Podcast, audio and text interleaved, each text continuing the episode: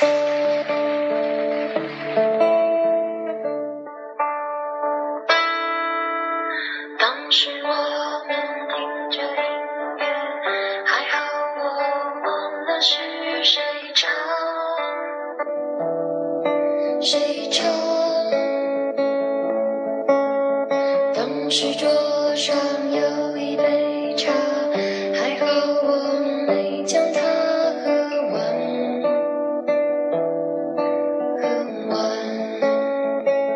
谁能告诉我？这两天被拖进个初中群，一下子多了几十号好友，朋友圈也从单调的心灵鸡汤过渡到买买买，不停买。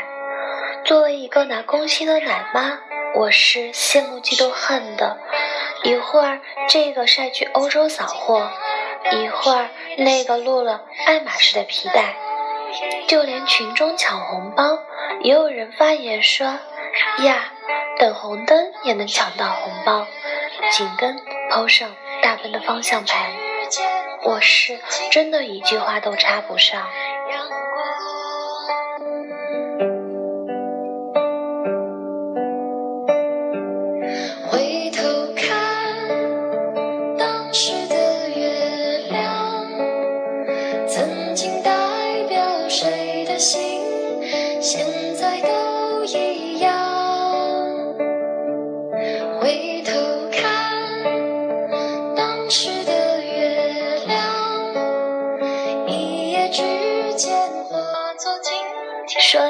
我的生活也不错，名下房子、车子也都有了，工资还完贷款还有余钱，可真要配得上买买买的节奏，那还真得咬咬牙。就拿买衣服这件小事儿来说。婚前婚后简直是一部血泪史。想当年商场的豪情，那可是三天三夜都消不减的。可如今你要我逛上一整天，我一定会挣扎很久。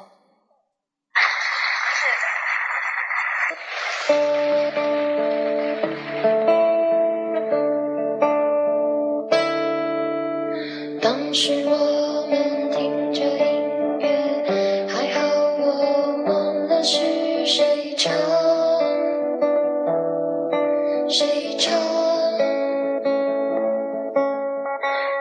不是矫情，是狠不下心来。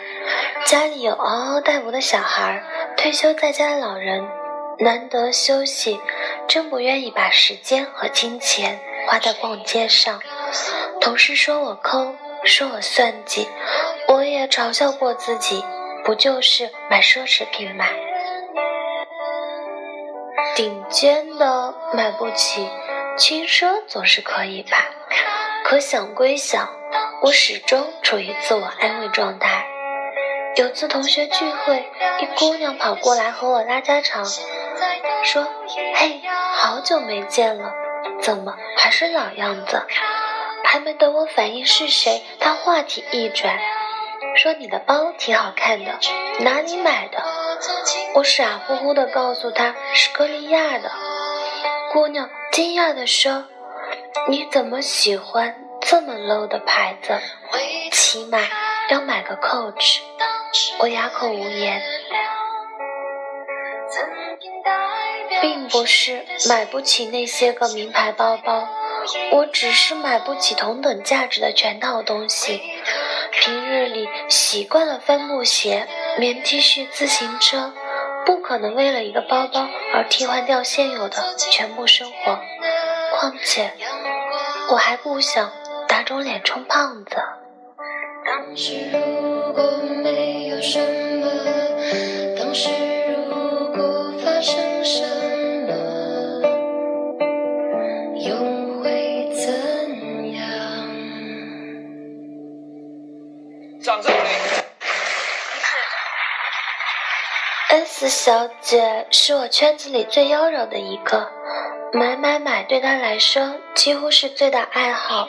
我曾问她怎么舍得，她说这些物质需求提醒着她更加努力的挣钱，证明自己配得上这样的生活。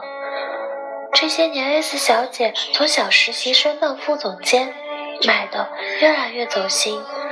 朋友圈里不是和爸妈去旅游，就是和爷爷奶奶在餐厅笑成花儿。我还有一朋友，单位只要有同事出国，他都兴奋的如自己出去一般。LV、香奈儿那是常事。有一次问我借钱，说这个月给孩子买完奶粉，付不起分期还款。我好奇买什么东西需要分期，他嘟囔着告诉我，叫人带的东西刷的是信用卡。我当时就噎住了，这哪里是找面子，分明是在掉价。我说苏州有句老话叫要了面子丢了里子，何况做了娘亲的，总得给孩子存一点吧。朋友接过话。没有那一身身高调的行头，怎么好意思出去吃饭、购物、做 SPA？现在一样。回头看当时的月亮，一夜之间化作今天的阳光。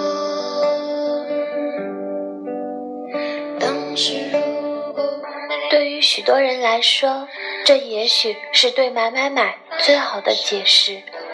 物质的占有给我们带来了喜悦和满足的冲击感，以服装地位、地位、性格，以初次言谈定人的才能与品德，在对不太熟悉的人进行评价时，这种效应体现的尤其明显。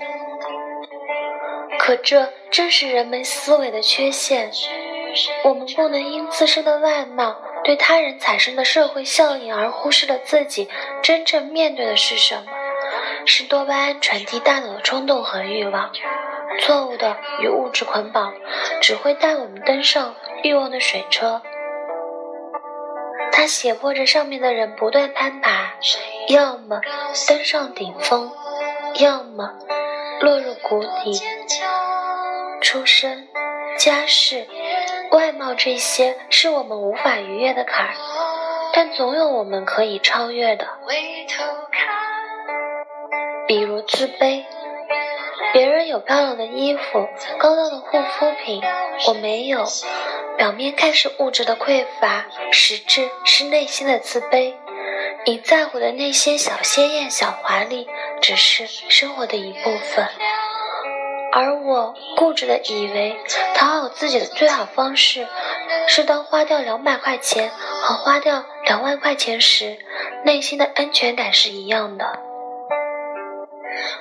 当你面对标签上的数字不再不知所措，那你也够配得上买买买的生活。现在都一样。